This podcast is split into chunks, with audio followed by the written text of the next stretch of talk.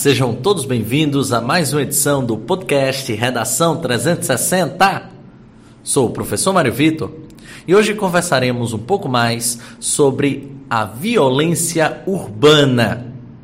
De antemão, gostaria de convidar você a conhecer o nosso site redacal360.blog.br, conferir lá o tema da redação da semana outros temas de redação que foram trabalhados ao longo deste ano, 2020, e daqui a pouco também no ano 2021. E claro, conferir redações modelos, textos do nosso blog e coisas afins. Então acesse o site redacal360.blog.br. Chamar sua atenção também para o seguinte: o Redação 360 no Instagram virou agora na reta do Enem arroba na reta do Enem, você vai poder acompanhar todos os conteúdos do Redação 360 e mais conteúdos interessantes, como por exemplo, conteúdos ligados à redação, a linguagens, a matemática, a humanas, a natureza e afins que são proporcionadas pelo curso de revisão do, da Reta Cursos, ou na Reta do Enem. Então, segue a gente no Instagram, arroba na Reta do Enem sem mais delongas, a gente vai trazer né, a discussão de hoje, que é sobre um tema importantíssimo, a questão da violência urbana. Só que antes de chegarmos ao tema e, consequentemente, o editorial, gostaria de apresentar o nosso convidado ilustre, o advogado né, e também professor de direito, o meu querido amigo Renato Guerra. Então, gostaria que ele se apresentasse, trouxesse uma mensagenzinha para o público meu bom dia, boa tarde, boa noite, professor Renato Guerra. Olá, Mário. Obrigado pelo convite. É sempre um prazer poder contribuir com os seus projetos, né, voltados aí para o Enem e principalmente com o seu público, né, um público extremamente qualificado e interessado nesses assuntos que, que o seu programa vem tratando. Eu me chamo Renato, né, sou professor, sou advogado e já há algum tempo tenho como objeto de pesquisa o direito penal, o processo penal, e eu quero aqui hoje poder compartilhar alguns conteúdos interessantes né, sobre o tema de violência urbana, importantíssimo para a, a construção humana né, do, do, do, seu público e de todos nós, mas também importante para o Enem. Né? Então, espero poder, é, de fato, trazer vários elementos aí bacanas, né, especialmente para a redação da semana. É um prazer imenso receber mais uma vez a terceira participação do professor Renato Guerra, né, esse ilustre amigo e também um grande conhecedor das causas humanas e sociais. O editorial da semana. A violência urbana é caracterizada pela, desobedi pela desobediência à lei, vandalismo aos bens públicos e atentado à vida no âmbito das cidades. Esse tipo de violência origina-se na infraestrutura precária, exclusão socioeconômica, desemprego ou falta de oferta de emprego de baixa qualidade. Podemos dizer que cada zona urbana tem sua especificidade histórica e geográfica. No entanto, podemos destacar alguns pontos comuns que favorecem o aumento da violência, como a desigualdade social, a invisibilidade, o tráfico de drogas e as diferenças entre a periferia e o centro. Destacam-se a pobreza e a desigualdade social, a invisibilidade de grandes parcelas da sociedade, a disputa entre aqueles que estão na periferia e aqueles que estão no centro. Além, é claro, o tráfico de drogas, que faz potencializar desde a década de 90 a violência nas grandes cidades brasileiras. E é exatamente para explicar toda a simbiose da violência urbana, que conversaremos sobre esta temática, sobre esta vivência e esta problemática de ordem social com o nosso querido Renato Guerra. Professor Renato, você poderia explicar a definição de violência, principalmente de violência urbana, para, nossa, para os nossos ouvintes, para o nosso público? Olha, Mário, esse é um, um assunto muito profundo, né? um assunto com com vários, várias facetas, né, com diversas vertentes, tanto que, como o próprio nome sugere, a gente vai falar de um tipo específico né, de violência, né, a violência urbana, mas é um tema que, que é tratado não apenas no direito, mas também na filosofia, na sociologia, também na psicologia, né? Mas eu vou tentar trazer um pouco do, do, do digamos, do, meu conceito né, de violência, que acaba agregando muitos elementos jurídicos em razão de minha formação. Né? Mas isso não resume exatamente o único conceito, né? ele não encerra apenas esse conceito de violência. Mas a violência, de um modo geral, trata-se de uma transgressão. Né?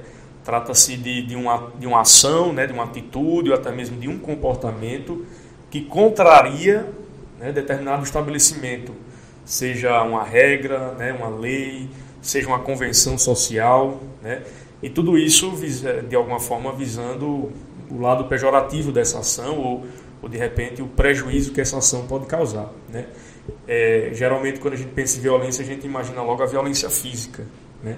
E aí, de fato, a violência física acaba facilitando a compreensão desse conceito, porque a gente consegue visualizar não apenas a ação, como também a convenção social de que essa violência não pode acontecer, inclusive a violência que, que acaba né, descambando aí para transgressão de uma lei, né, considerando que é crime essa violência física.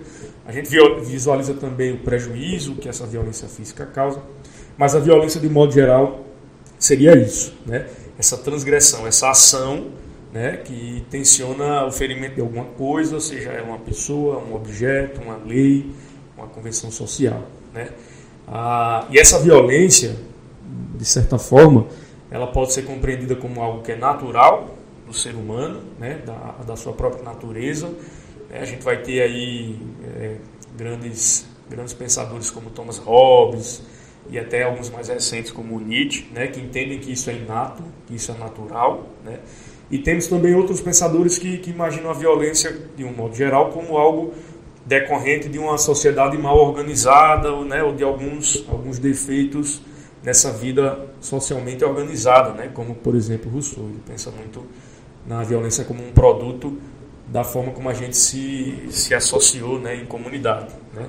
Eu particularmente acho, eu acredito que a natureza é algo muito mais natural do ser humano. Né? Isso é inato, isso vem, vem de uma condição é, que antecede a minha existência como um homem social. Né? Isso vem de, de, por exemplo, Renato como um ser humano natural. Né?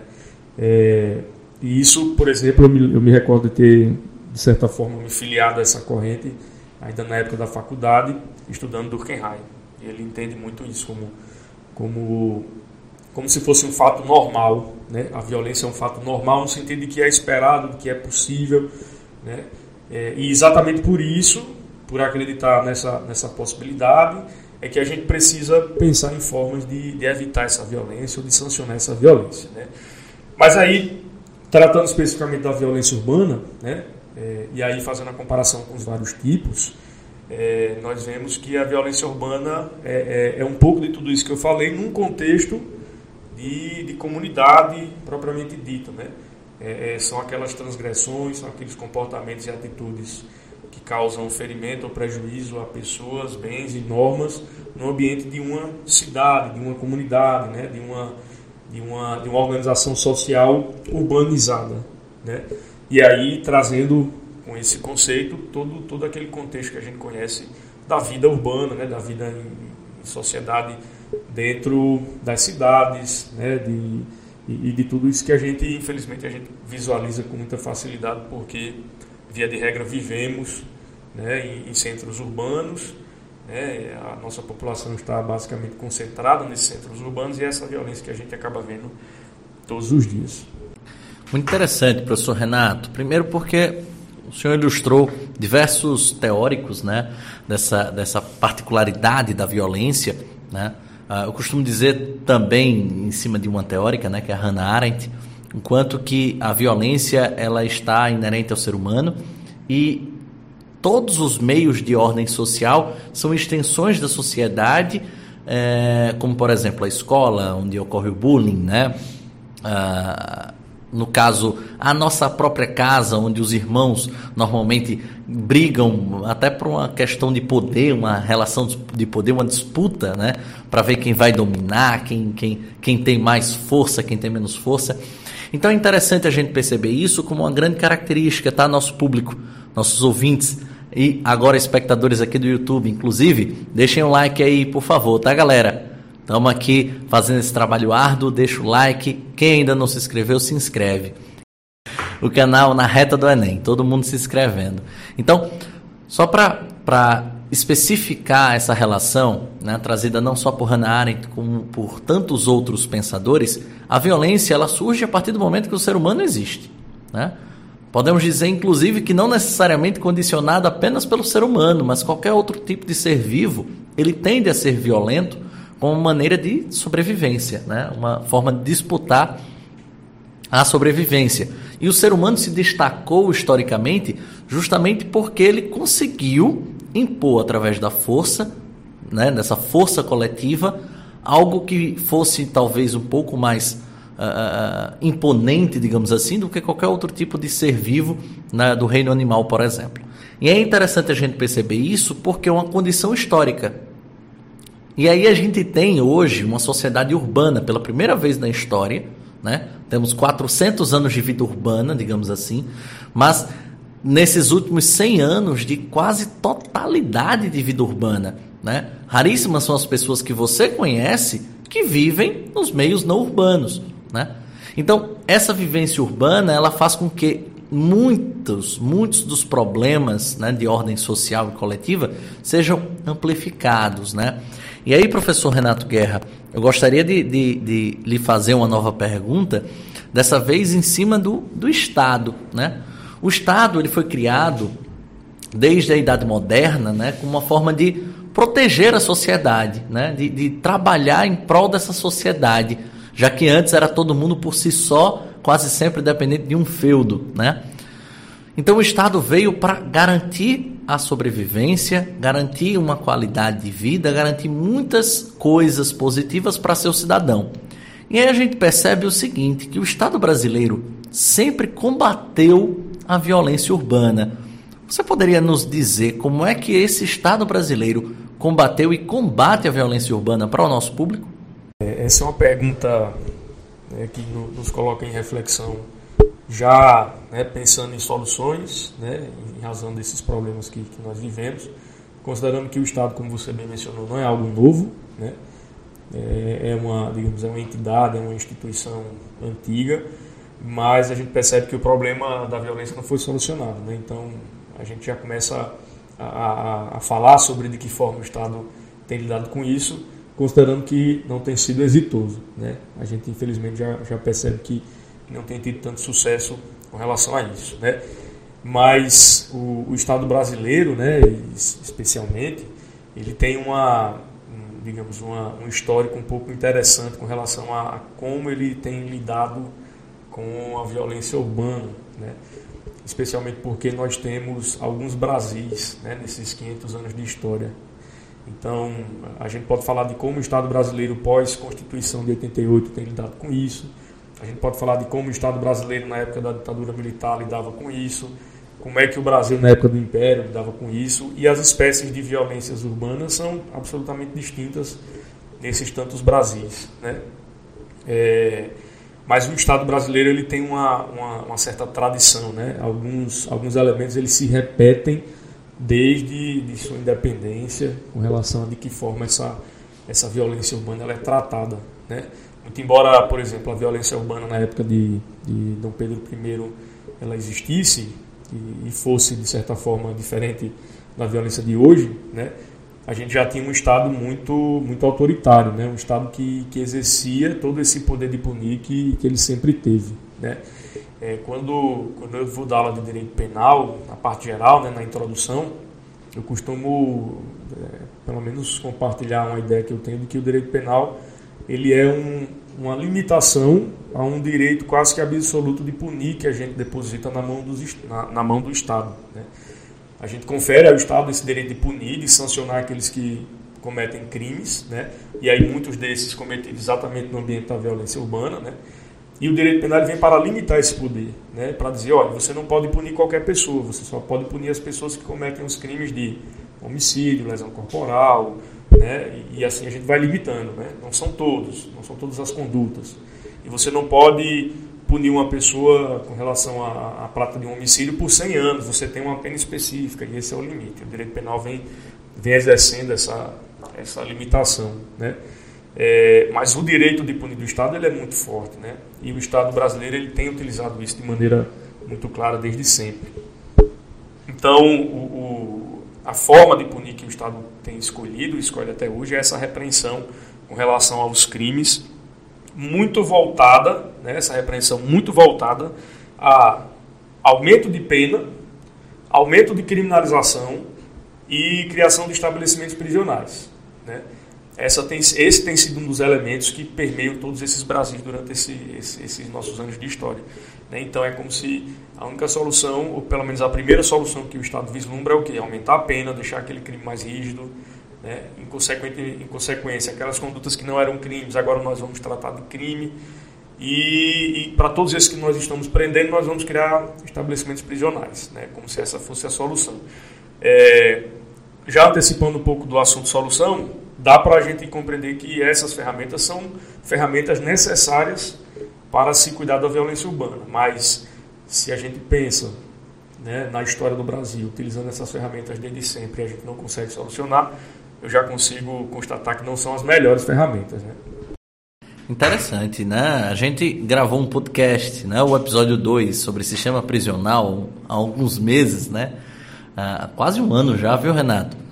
E uma coisa que, que eu destaco, né? duas coisas que eu destaco dessa, dessa relação, e aí vem até uma pergunta que é muito mais uma curiosidade, fugindo até da nossa pauta, uh, do que qualquer outra coisa, que é, Renato, muitos dos nossos ouvintes não são da área do direito. Muitos até intencionam ser. Daqui a pouco, né, estão fazendo aí o Enem, estão se preparando.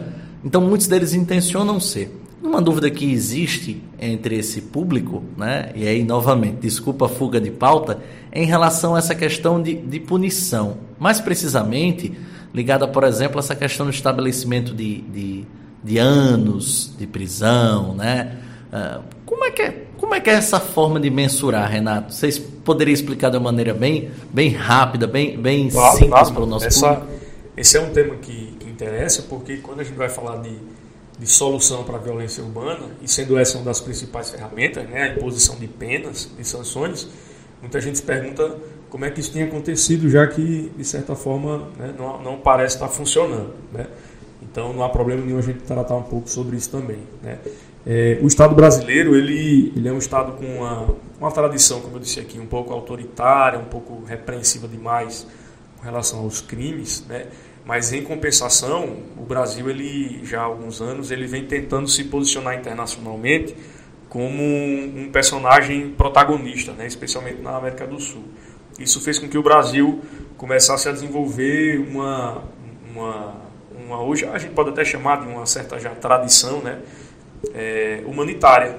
Né? Então, por exemplo, o Brasil passou a assinar diversos tratados internacionais contrários a essa grande repreensão de pena, inclusive a, a ponto de proibir a pena de morte, por exemplo. Né? Então, tratando de sanções penais, eu, eu, gosto de começar falando sobre isso, que o Brasil fez uma escolha, o Brasil adotou a escolha. Nós, enquanto sociedade, fizemos essa escolha, ainda que cada um particularmente talvez não concorde tanto com isso, né? mas o Brasil escolheu não ser adepto à pena de morte. Né? E isso, para mim, sinaliza, né, serve como uma espécie de, de farol para todas as outras sanções. Né? Então, se o Brasil não admite pena de morte, o que é que o Brasil, na verdade, admite? Que é possível recuperar e ressocializar quem eventualmente praticou um crime. Né? Eu costumo, em sala de aula, fazer essa pergunta né, sobre, na turma, quem é a favor, quem é contra a pena de morte. Aí há uma, uma manifestação óbvia de cada um, né, a favor, contra.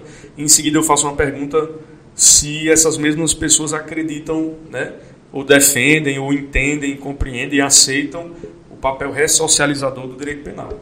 Porque se você aceita esse papel, se você compreende isso e defende e acredita nisso, eu acho que torna-se contraditório ser a favor da pena de morte. Porque aí seria um atestado de que falhamos com relação à ressocialização e de que não é possível em determinados casos. Né? Então, é, ainda que a gente não não, não concordo totalmente com, com a abolição da pena de morte.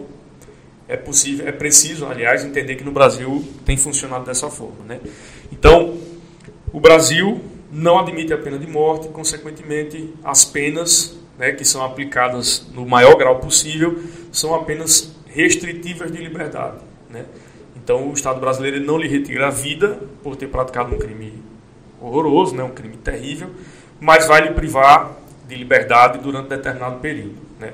E aí é que começam essas gradações com relação aos anos que, que passaremos na cadeia por ter cometido algum tipo de crime. Né? E aí o que eu posso antecipar para vocês, né, de maneira resumida, é que isso vai depender primeiramente da gravidade do crime. Né? Crimes mais graves, eles têm essas penas estabelecidas no patamar maior. Né? Então, por exemplo, hoje o crime previsto no Código Penal, né, pelo menos nessa primeira parte em que eu defino a pena em função da gravidade do próprio crime, o pior dele seria extorsão mediante sequestro com resultado morte. Né? Seria o crime de extorsão mediante sequestro com resultado morte. Esse seria o crime talvez mais grave previsto no Código Penal, com pena mínima de 24 anos e pena máxima de 30. Né? É, a partir dessa gradação né, do que os crimes mais graves, de que os crimes mais graves têm penas mais graves, nós vamos para um segundo momento, que é o seguinte: tudo bem, eu tenho um crime mais grave, que seria extorsão mediante sequestro com resultado morte mas aí eu passo a analisar em segundo momento quem foi a pessoa que cometeu esse crime. Né? A Constituição do Brasil ele determina lá, é, essa Constituição ela determina um princípio chamado individualização da pena, que significa que a pena de Renato por ter cometido o crime de extorsão mediante sequestro com resultado morte, ela tem que ser diferente da pena de, por exemplo, Mário Vitor, caso ele venha cometer o mesmo crime, porque a pessoa que cometeu esse crime ela tem que ser avaliada individualmente com relação à sua conduta, né? de que forma Renato cometeu aquele crime, o que foi que levou Renato a cometer aquele crime, quais foram as consequências, as vítimas daquele crime, e aí eu consigo gradar, é, é, é, graduar essa pena numa segunda fase, né? num segundo momento. Né? Então, é, para tentar de, de, dar um, um, exemplo mais claro, é, imaginemos, por exemplo, Sérgio Cabral, né, ex-governador do Rio de Janeiro. Ele cometeu lá é, uma dezena ou centenas de crimes contra a administração pública, e por isso a pena dele foi há mais de 200 anos. Né? Então, ao analisar individualmente Sérgio Cabral e todas as condutas que ele cometeu, a pena dele foi além, muito além do que, por exemplo, uma pena de Renato, caso eu venha cometer um crime como esse, considerando exatamente essas condições que eu tenho e que Sérgio Cabral tem, que não são semelhantes. Né? Então aí a gente passa a graduar a pena no segundo momento, considerando a pessoa que o cometeu. Né? É, e tudo isso tem um limite. O primeiro eu já mencionei, que foi a questão da, da proibição da pena de morte. Um dos segundos limites é a questão do tempo. Né? Existe um limite de tempo para se cumprir todas essas penas. Né? É, o Código Penal hoje ele, ele delimita como um limite para se cumprir essa pena exclusivamente numa penitenciária o tempo de 40 anos. Então, a partir desse quadragésimo ano que eu estou cumprindo a minha pena, caso ela supere esse tempo, eu tenho que progredir para regimes mais brandos, porque o nosso sistema ele é um sistema progressivo. Né? Já que eu considero que todos são capazes de, de, de serem recuperados e ressocializados, talvez apenas Sérgio Cabral mereça ficar mais tempo no regime fechado, por exemplo, do que Renato, e aí eu consiga progredir mais rapidamente até ser reinserido em sociedade. Tá? Mas isso acontece para crimes bem graves e temos crimes menos graves, né, com penas bem menores, com sanções bem mais brandas, que permitem inclusive que eu cumpra a minha pena sem necessariamente estar numa prisão. Né? Então, crimes mais, mais, mais simples, né, como por exemplo calúnia, difamação, injúria, né, lesões corporais de natureza leve, é, crimes de falsificação de documentos, são crimes tipificados no Código Penal da mesma forma que o homicídio, que é a extorsão mediante sequestro com resultado de morte, mas as suas penas, por serem pequenas, elas são sancionadas de uma maneira mais branda e talvez eu não necessite nem mesmo ir à cadeia.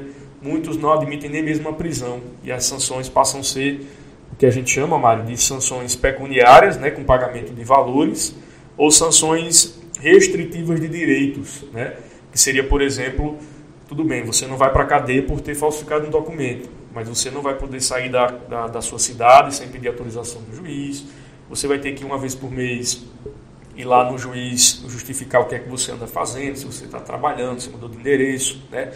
Você pode ter, é, por exemplo, que prestar serviços à comunidade, né? Para de alguma forma, é, digamos, retribuir o mal que você causou e assim sucessivamente. É uma infinidade de de situações, mas eu acho que dá para vocês já compreenderem mais ou menos como é que esse sistema funciona. Perfeito, querido Renato.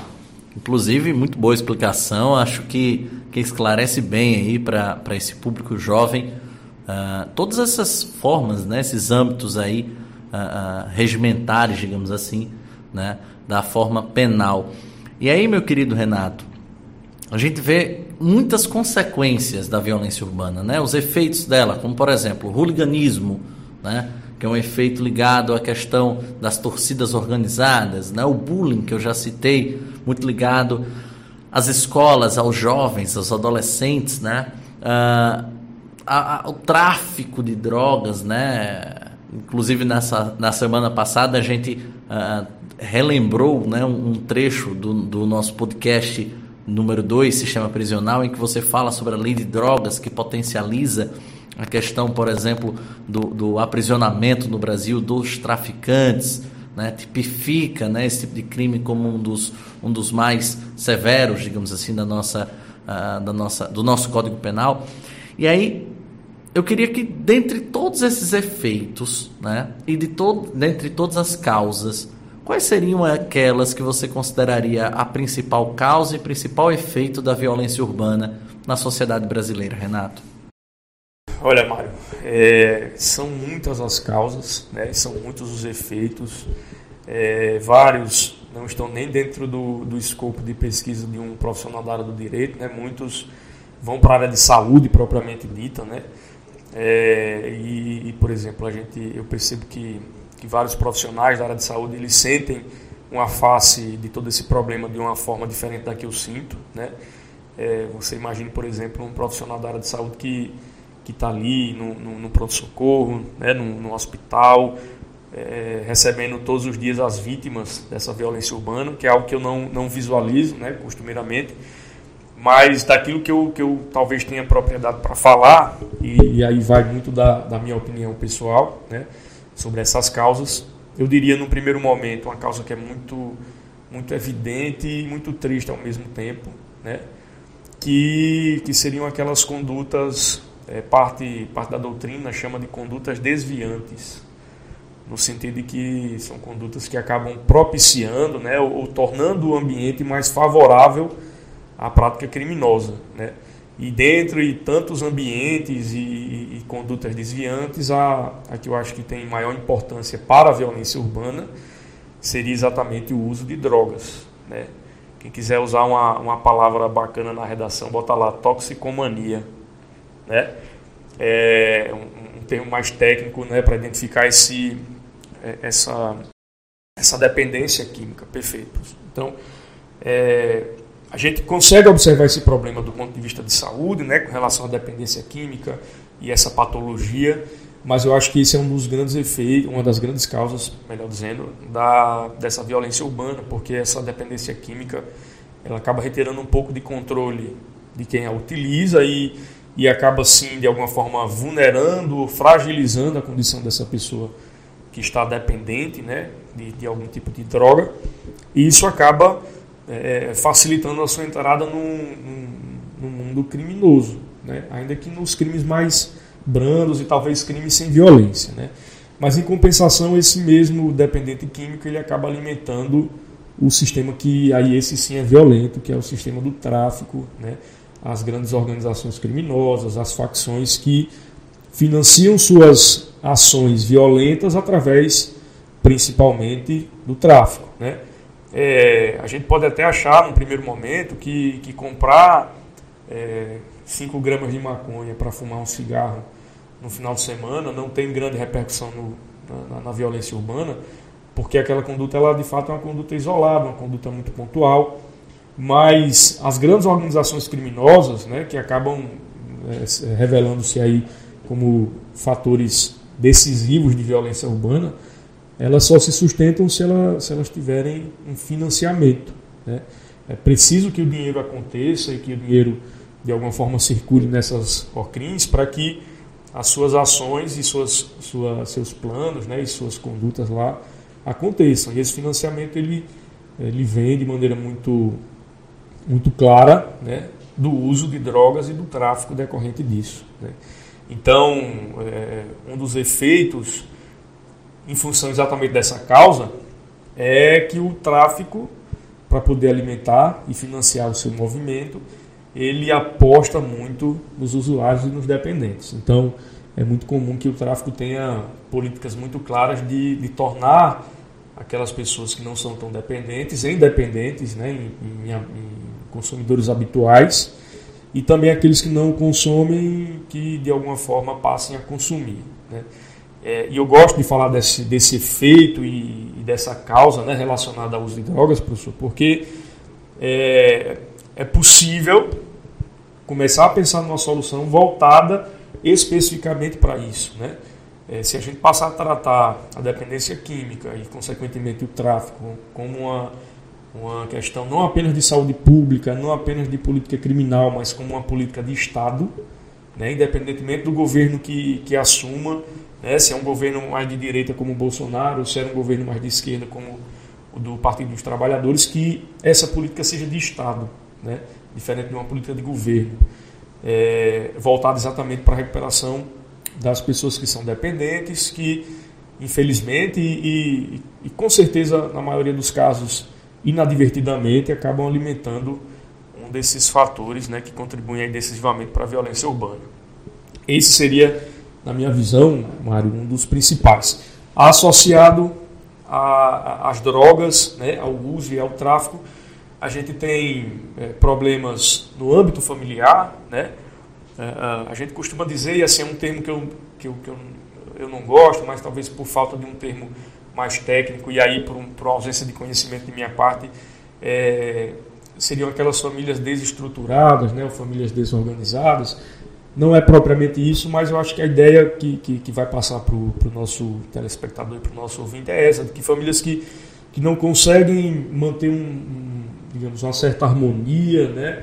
não conseguem se manter é, com uma certa tranquilidade, é, acabam trazendo essa desestabilização familiar para outros aspectos e aí, digamos, no, no, segundo ou no terceiro passo a gente acaba chegando sim em algum tipo de violência urbana, que aí violência urbana, como o professor Mário Vitor até começou é, contextualizando, ela não, não necessariamente é, digamos, o tráfico de drogas, né? até como eu mencionei aqui, mas pode ser uma violência urbana relacionada a vandalismos né? E a outros, outros, outros crimes que contrariam a paz social, a ordem social, e aí isso pode acontecer em função exatamente de uma situação familiar muito crítica. Né? E aí, para devolver a palavra ao professor, é, aquilo que a gente já conhece, que é muito básico, inclusive é tratado na, na, pelos especialistas como é, métodos de prevenção primária, que seria educação, saúde e a própria segurança pública. E aí, infelizmente, o Brasil tem seríssimos problemas com relação a isso, problemas estruturantes que passam desde o do, do nosso tamanho. Né? Eu acho que se o Brasil fosse um país menor, geograficamente falando, talvez os nossos problemas também fossem mais fáceis de serem resolvidos, até, obviamente, aquelas, aquelas ações que a gente não consegue sequer controlar, né? como, por exemplo, as milícias que hoje, na minha visão, fugiram de fato do controle, né? É, constituíram-se aí um, uma organização paralela, né? e talvez até em alguns estados mais fortes do que o próprio tráfico e as organizações criminosas. Né? Interessante demais, professor, porque muitos pontos aí foram levantados, né? Eu destaco a questão de Portugal em relação, por exemplo, à sua política antidrogas, né? A maneira como, como o Estado português já há mais de 15 anos, né? Trabalha nessa forma de, de, de, de, de receber, né? O, o toxicomânico, né? Uh, o maníaco, né? Uh, e não colocá-lo nas cadeias, não tratar, por exemplo, o traficante, né, que talvez seja um dos grandes vilões em relação à violência urbana da nossa região aqui, né, como o principal criminoso de todo, né, de, de, de, ser o perseguido e também o chefe de, de, de, toda uma facção, de tomar conta de, um, de uma região que tem um vácuo de poder, principalmente nas periferias das grandes cidades, né? Então, em relação a tudo isso, é muito interessante a gente perceber o quanto que estamos longe né, dessa solução, dessa, de, de, todo, de todo esse cenário. Né? E aí, no desfecho da sua fala, você trouxe a questão das milícias, que só corrobora essa situação, né? Ou seja, o corpo policial que historicamente foi utilizado para, em tese, dar segurança à sociedade, forma uma corporação, né? meio que, que indiretamente, mas é uma corporação da própria, só que corrupta, né? ou seja, que vai de encontro aos princípios não só do Estado, como, como da civilidade. Né? E aí, Renato, vem a, a minha pergunta final. Em meio a esse caos, o que fazer? Mário, é, essa é uma pergunta de um milhão de dólares. Né? Vai, bem mais. Quem conseguir responder a isso, é, com certeza vai trazer uma solução aí é, muito bonita, muito bacana para, infelizmente, para nós que estamos vivendo essa realidade, mas felizmente para as próximas gerações. Né? E, e assim, eu acho que eu não consigo dizer qual, qual a grande solução. Né? Eu acho que a gente poderia é, observar alguns casos em que, em que deu certo, ou relativamente deu certo. Né? Eu acho que em algumas situações a gente não precisa inventar a roda, a gente pode ir atrás de, de, de, de, de situações, né? de exemplos, de casos que, que deu certo. Né? É, eu me recordei quando eu estava estava estudando um pouco sobre as estatísticas né, mais recentes relacionadas à violência urbana que o Brasil ele vem numa, numa crescente né, de violência desde a década de 70. É, é, como se o Brasil, antes da década de 70, ainda fosse aquele país pacato, né, aquele país em, que, em, que, você podia é, viver tranquilamente. A, os nossos pais são testemunhas desse, de um pouco desse Brasil, né, Mário? De que você podia andar na rua sem ter medo de, de ser assaltado. Né? Mas aí da década de 70 para cá, a criminalidade aumentou exponencialmente nós temos, a partir da década de 70, um fato social importantíssimo que foi a criação das facções criminosas, né? A, tanto o Comando Vermelho, se eu não me engano, o Comando Vermelho ele veio antes do primeiro comando da capital, exatamente na década de 70. E isso, com certeza, está associado a essa, esse crescimento né, da, da, da violência urbana. Mas é, o que a gente observa nas estatísticas é que isso tem, tem se controlado, né, ainda que num patamar alto, né, isso tem começado a se estabilizar e em algumas situações até a, a decrescer. Né. Quem tiver interesse, aí vai uma dica para os seus, seus, seus ouvintes, seus alunos e telespectadores. Né. É, busquem aí no, no Google o Atlas da Violência é, elaborado pelo Instituto de Pesquisa Econômica Aplicada, pelo IPEA, né, que é um, um, órgão bem, bem conceituado, com muita credibilidade em é termos um estatísticos. É o um antigo mapa da violência, é isso, Renato? Não sabia que tinha tido essa, essa mudança? Eu acho que o, o mapa da violência ele faz parte desse atlas. E nessas estatísticas você, a partir desses documentos, você consegue observar isso, né? Que, que por exemplo, se eu não me engano, na última, na última, nos últimos dados que foram tratados pelo IPEA, é, a gente teria retornado ao patamar de violência de 2013, né, de 6, 7 anos atrás, o que seria um indicativo positivo né, com relação à, à violência urbana propriamente dita. Né. Mas, é, retomando um pouco o que eu estava dizendo no início, acho que a gente pode buscar é, cidades, países né, que conseguiram, de certa forma, controlar um pouco a segurança, a insegurança pública, né, a violência urbana. Se a gente for olhar, por exemplo, Nova York, Nova York viveu talvez um cenário muito pior do que o, o que o Brasil tem vivido, é, mas isso na década de 40, na década de 30, né, no auge das, da, da, da lei seca né, de Nova York, com Al Capone e, e outras é, organizações como as máfias, né? E eles viveram isso num, num, num estágio assim absurdo, né? E pensar que Nova York da forma como a gente visualiza hoje, um dia foi, foi uma, digamos, uma São Paulo da vida em termos de, de insegurança, de violência. Mas lá eles conseguiram é, contornar isso e talvez fosse o caso da gente buscar esse e outros exemplos né, para aprender de que forma poderíamos solucionar, ou melhorar ou amenizar o nosso problema. Né? É, se eu puder deixar aqui uma, digamos, um indicativo, né, se a gente tiver algum algum gestor público aí nos ouvindo, eu tenho certeza que, que tem alguém no Ministério da Justiça ali acompanhando, viu, Mário?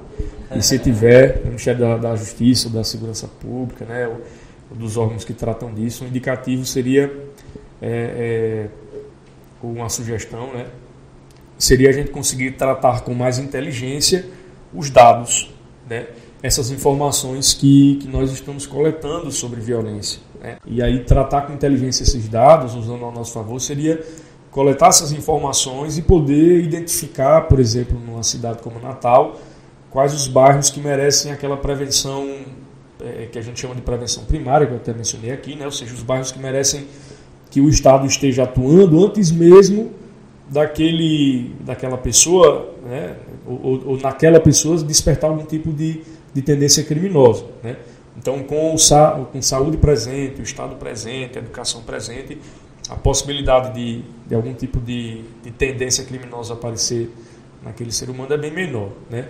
E a gente poderia identificar também quais os, os bairros da cidade que merecem o que a gente chama de prevenção secundária, que é o que a gente já identifica que ali nós temos comunidades com, com alto grau de criminalidade ou de predisposição à criminalidade.